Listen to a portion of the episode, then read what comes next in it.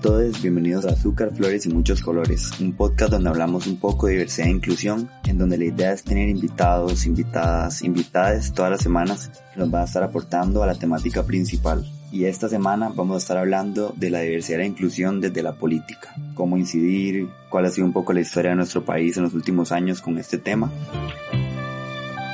Mi nombre es Gastón Fournier, yo soy un comunicador especializado en relaciones públicas que ha venido trabajando durante los últimos años temas de activismo dentro de la comunidad LGTBIQ+, en espacios como Fundación Casa Rara, UCR, entre otros.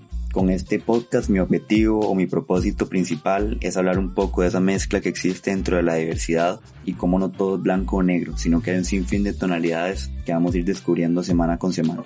Para este capítulo de hoy vamos a estar hablando un poco de diversidad e inclusión desde la política y tenemos una invitada súper especial que la verdad nunca me imaginé que iba a poder entrevistar y es Ana Elena Chacón. Ella fue nuestra segunda vicepresidenta durante el gobierno pasado y actualmente es nuestra embajadora en España. Ella ha trabajado muy de cerca estos temas de derechos humanos y feminismo. Y bueno, como dato curioso, ahora que estábamos hablando al inicio me comentó que es el primer podcast que hace. Entonces empecemos. Bienvenida, Ana Elena. Muchísimas gracias, Gastón. Encantada de poder compartir con, con ustedes y sobre todo conversar estos temas que creo que coincidimos en la pasión que convoca la defensa de los derechos humanos y el activismo que debemos de ejercer. No, más bien muchas gracias por aceptar la invitación y un poco de lo que vamos a hablar más adelante. Para iniciar nos gustaría saber, tal vez las personas que no la conocen tanto o que nos saben un poco de su carrera política, de cómo ha incidido en estos temas de diversidad e inclusión. ¿Quién es Analena Chacón? Una pregunta un poco profunda para empezar. Bueno, yo soy una mujer luchadora, digámoslo, que no me conformo con las recetas que la sociedad nos dicta a, a, los hombres y a las mujeres de cuáles deben de ser los lugares específicos que debemos de ocupar que ha buscado desde la política pública la reivindicación de muchos derechos que venían vedados a poblaciones que históricamente habían, habían sido excluidos. Mi, mi, deseo de reivindicación eh, de los derechos de la población con discapacidad es el que me hace moverme en algunas organizaciones desde hace más de 30 años tratando de buscar un lugar de dignidad y un lugar realmente de, no, yo no podría decir de privilegio, pero sí de eh, poder tener precisamente el reconocimiento de los derechos de la población con discapacidad, porque soy mamá de dos hijas mujeres adultas y mi segunda hija nació con síndrome de Down y eso me dio quizás una perspectiva de vida que no hubiese tenido con anterioridad.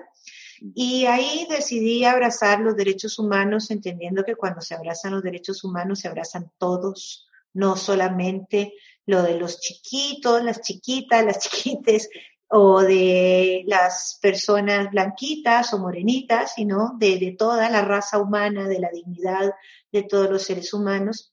Y me llevó entonces a buscar lugares donde pudiera hacer incidencia, Estuve durante muchos años dirigiendo el ente rector en materia de discapacidad, que hoy se llama CONAPTIS, en aquellos años que yo estaba ya se llamaba Consejo Nacional de Rehabilitación y Educación Especial. Luego pude y tuve el honor de entrar a trabajar en la política pública y dirigir un programa de descentralización, transparencia y lucha contra la pobreza denominado Triángulo de Solidaridad. De ahí pasé a la cartera de Seguridad Pública como viceministra, atendiendo todos los temas de violencia social, comprendiendo que eh, la seguridad ciudadana no se ataca desde la represión exclusivamente, sino sobre todo desde la atención, que es importante que lleguemos una hora antes de que la gente cometa el delito, es decir, que entremos a sus vidas para llenarlos de oportunidades, para que no tengan como única opción en muchas veces que delinquir, también aprendí muchísimo sobre la criminalización de la pobreza y la feminización de la pobreza, la violencia de género. Todas estas cosas me disgustaban muchísimo, pero ya en estos años también pude atender bastante a la población LGTBI, especialmente a los que tenían una T, es decir, a la población trans, para que no fuera eh, abordada por la policía desde una perspectiva de hacerle daño, que no respetaran su dignidad, que fueran, eh, digamos, encerradas en delegaciones con otras poblaciones que sabíamos que les podían hacer daño. Y de ahí eh, pasé luego a ser diputada de la República y siendo diputada presenté 82 proyectos de ley, de los cuales 15 hoy son leyes de Costa Rica y de esos 15 mayoritariamente tienen que ver con temas de derechos humanos, no son leyes sencillas. Algunas nunca logré pasarlas, como fue hablar sobre uniones civiles, que era lo que hablábamos en aquel momento de personas del mismo sexo, Estado laico, porque siempre he creído que los estados para realmente sustentarse en la democracia deben de ser laicos. Y también otro proyecto que quedó en el camino fue hablar sobre salud sexual y reproductiva, porque soy una convencida de que si nosotras lográramos erradicar el embarazo de chicas adolescentes, realmente romperíamos un ciclo perverso que provoca mucha pobreza, que provoca mucha exclusión, que provoca poca autonomía dentro de los cuerpos de las mujeres. Y como feminista era uno de los temas que trabajé. No, no lo logré, pero quiero pensar en los que sí logré. Quiero tal vez mencionar rápidamente uno que le tengo muchísimo cariño, que fue la la abolición del castigo físico, que realmente pienso que la gente no se puede educar. Ese no era mío propiamente, pero lo impulsé muchísimo, que la gente pueda educar a través de la humillación que genera un golpe o un pellizco y que eso hace que entonces cuando seamos adultos pensamos que los diferendos los podemos resolver a través de los golpes y de las humillaciones. También eh, encabecé la, lucha por tener una ley que penalizara la violencia contra las mujeres dentro de nuestro Código Penal, la ley más consultada, la Sala Constitucional, pasó.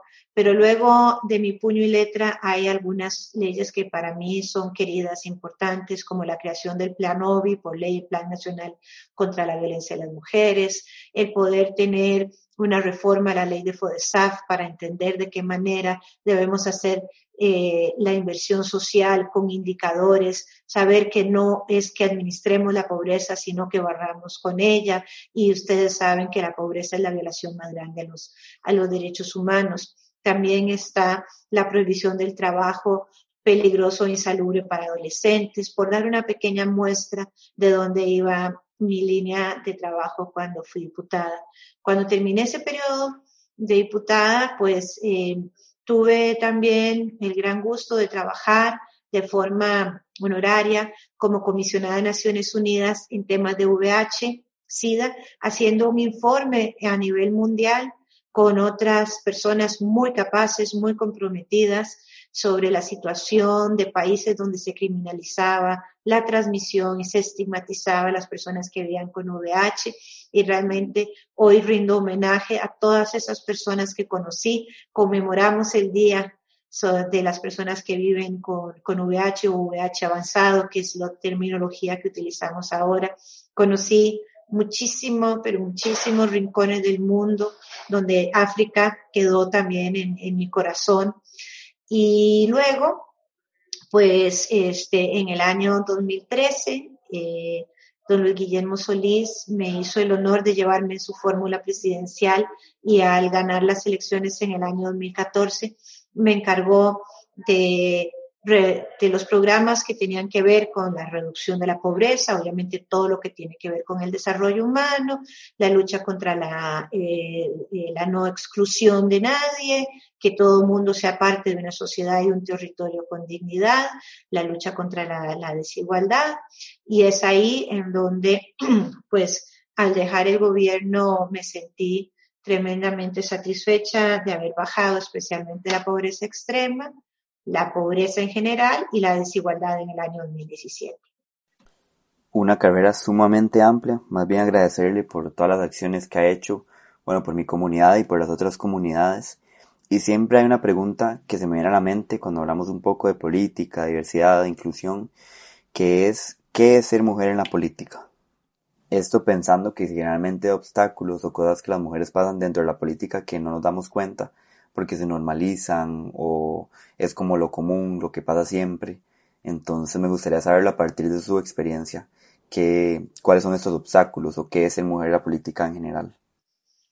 Ser mujer en la política eh, significa poder demostrar que estamos más allá del mero adorno o el cumplimiento de una acción afirmativa. Soy absolutamente defensora de las acciones afirmativas.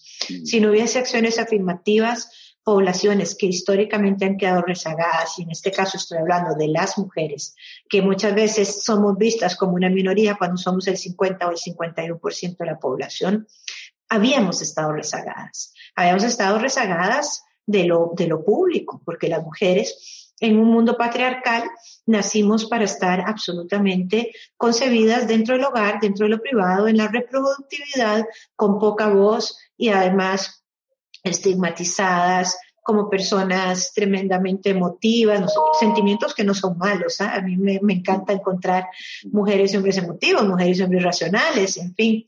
Ser mujer en la política significa llegar a desmitificar eh, muchísimo en un grupo donde eh, todavía en general vas a, ser una de las pocas mujeres. Yo puedo hablar de mi caso cuando estuve en seguridad pública, es decir, habían que era 7% de, de la fuerza de seguridad pública eran mujeres, el 93% eran hombres. Además, no estaban tan acostumbrados que las mujeres diéramos órdenes.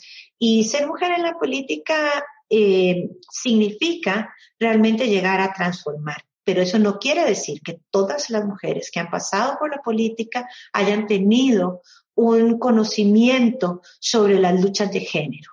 Hay mujeres que han llegado a la política a replicar el mismo discurso machista que habían escuchado toda su vida y no han hecho una diferencia. A mí eso me causa dolor porque pienso que lo que debería ser el ideal de la mujer en la política es la visión de 360 grados, entendiendo cuáles son las necesidades y dificultades mayores que tenemos las mujeres en el mundo de lo público, en el mundo de lo privado, entender cuál es la violencia de género, que se ejerce de muchas formas, no solo a través del golpe. El golpe es un indicador, es una cosa horrorosa, las relaciones de poder desiguales que existen en miles de familias y en sociedades en el mundo entero. Ser mujer en la política debería de significar hacer la diferencia. Debería significar no tener miedo a decir lo que las mujeres necesitamos para vivir en una sociedad más justa, a decir que si no hay una infraestructura del cuidado, las mujeres no nos podemos integrar al mercado laboral y los PIB de los países no crecen. Ser mujer en la política significa también entender los cuerpos de las mujeres, hablar sobre salud sexual y reproductiva, entender que no solo vamos a hablar sobre anticoncepción, vamos a hablar sobre proyectos de vida y podemos entonces realmente hacer mentoría en mujeres que quizás viven en entornos más vulnerables, que no han podido cambiar su historia, ni la historia, y, piensan que tendrán que replicar la historia de su madre y la historia de su abuela con maternidades tempranas o con uniones forzadas, decirles que no, que pueden salir de ahí. Y además se mueve la política, yo creo que tiene que adecentar la política también, ¿verdad? Y, es, y en lo público es demostrar que podemos ser tremendamente honestas y que podemos ser también tremendamente valientas al enfrentarnos al status quo, porque es más fácil dejarse llevar por la marea que enfrentarse a decir, esta política sí no me gusta. Y es ahí en donde las mujeres tenemos que hacer la diferencia. Yo puedo decir que dejé pedacitos de piel, que también ha habido momentos de dolor, pero no me arrepiento ni un solo día de ninguna acción o decisión de haber levantado la voz cuando la he tenido que levantar. Y pienso que no me voy a callar nunca tampoco, aunque no esté en la política pública. Eh, es decir, eh, no, no podemos ser indiferentes ante, ante las injusticias, verlas pasar y decir, uy, es políticamente incorrecto que hablemos de esto. No. Lo políticamente correcto es poner sobre el tapete las verdades y realidades que viven muchas personas. Creo que ahí eh, se tocó un punto muy importante que quería tocar ahorita, que, se llama, que es como cómo ha sido esa lucha por una búsqueda de un país más inclusivo. Ahí cuando habló un poco lo de la piel, porque me imagino que ha sido duro algunos temas para mucha gente. Pues sí, yo, yo creo que este, a mí, para mí el peor insulto sería que en algún momento dijeran que he hecho un papel deshonesto en la política, pero como nadie me lo puede decir, porque realmente eso no ha ocurrido jamás, las ideas las defiendo con fuerza, pero me duele porque tengo familia, me duele cuando tengo que explicarle a mi mamá que, que, lo que estoy diciendo no significa exactamente lo que están traduciendo algunas redes sociales o medios de comunicación, cuál es el trasfondo de lo que, de lo que se quiere. Eh, a mis hijas también, el insulto, eh, yo diría, constante que, que han tenido que, que vivir ellas. Eh, a mí me duele mucho, por ejemplo, que a, Nina, que se llama Carolina, pero ella decidió ponerse Nina, hace muchos años autodenominarse Nina, que es una mujer con síndrome Down, eh, en redes sociales por mis ideas, por mi defensa, por la dignidad de la humanidad, le dijeran engendro del demonio por tener una discapacidad. O sea, como madre, eso, eso duele. Sin embargo, cuando hablan tan digamos, con tanta grosería o cuando hay tanto odio, yo siempre pienso que les deseo a esas personas con la misma fuerza, mucha paz en sus corazones y muchas ganas de hacer el bien. Y por otro lado, cuando me describen, no me identifico.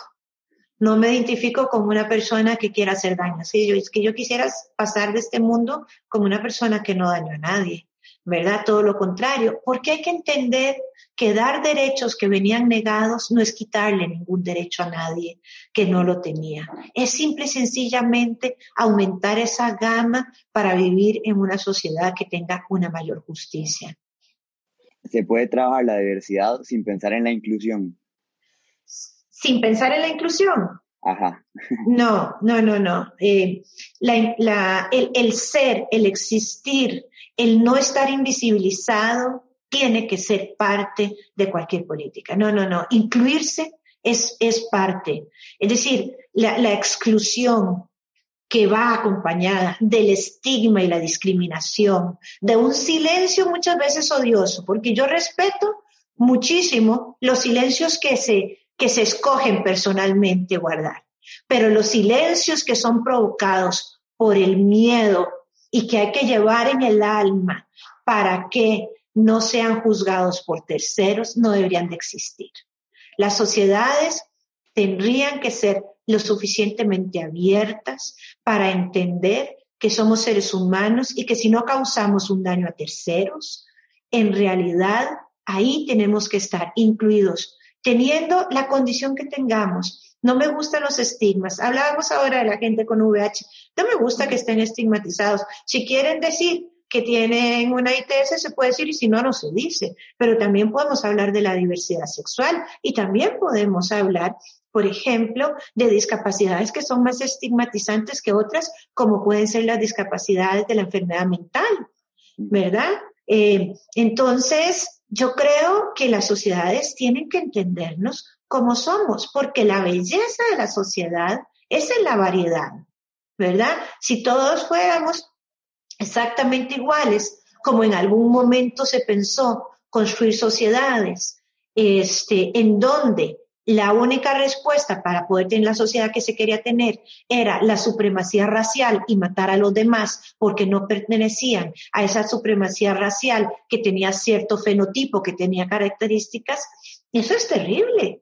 Sea, no hay nada más lindo que la variedad de la sociedad siempre y cuando ojalá tratemos de construir buenos seres humanos, ¿verdad? O sea, porque la maldad, el odio y la envidia no son unas características muy lindas, existen ahí, pero realmente la inclusión es fundamental, pero también es fundamental el respeto. A mí no me gusta la palabra tolerancia. A mí no me gusta que me digan, ay, sí, yo tolero lo que vos decís. Yo no necesito que me toleres. Tampoco que me querrás, pero sí necesito que respeten, porque yo también respeto. Eso va en doble vía. Sí, yo creo que siempre, siempre hay que tomar en cuenta esa parte del respeto, porque no existe también, como no existe inclusividad sin diversidad, tampoco sin respeto. Eh, Así tenemos, tengo la idea o me gustaría pensar que muchas personas jóvenes van a estar viendo este nuevo espacio cuando hablamos de este tema de inclusividad y entonces, ¿cómo una persona joven puede incidir en estos espacios más inclusivos, ya sea de la política o desde afuera, no necesariamente? Yo siento que hay mucho estigma también con este tema de la política, de meterse a cambiar.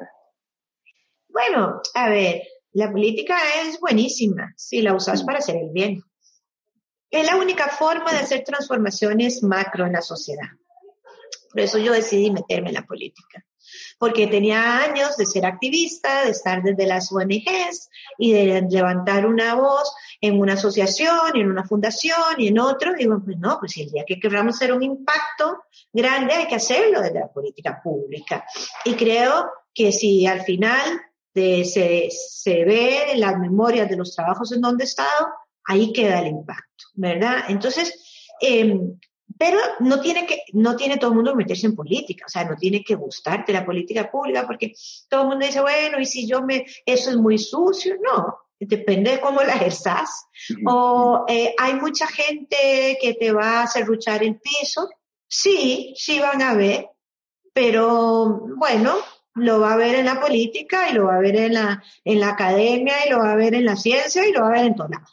¿verdad? Porque la humanidad es así. Entonces, lo que yo no le perdono a la juventud, y es un, un, tema de perdón, no es que yo tenga que darle perdón a nada, pero me parece que es inconcebible, es que seas joven y te quedes sentado en el sillón de la conformidad y luego entonces empezás a través de un teclado a hacer la crítica fácil de la letra sin haber hecho algo por cambiar las cosas. Y además la juventud no tiene que estar conforme, tiene que saber de qué manera puede apoyar. Pero la juventud no puede estar indiferente hacia la miseria. La juventud que tiene acceso a, la academia, que tiene acceso a un mejor trabajo, tiene que aprender a ser solidario. No podemos ser individualistas. Y si cuando sos joven no tenés toda esa revolución y necesidad de repensarte como ser humano, ¿vos crees que te va a llegar cuando tenés 90 años que ya tus posibilidades de hacer cambios fundamentales no están?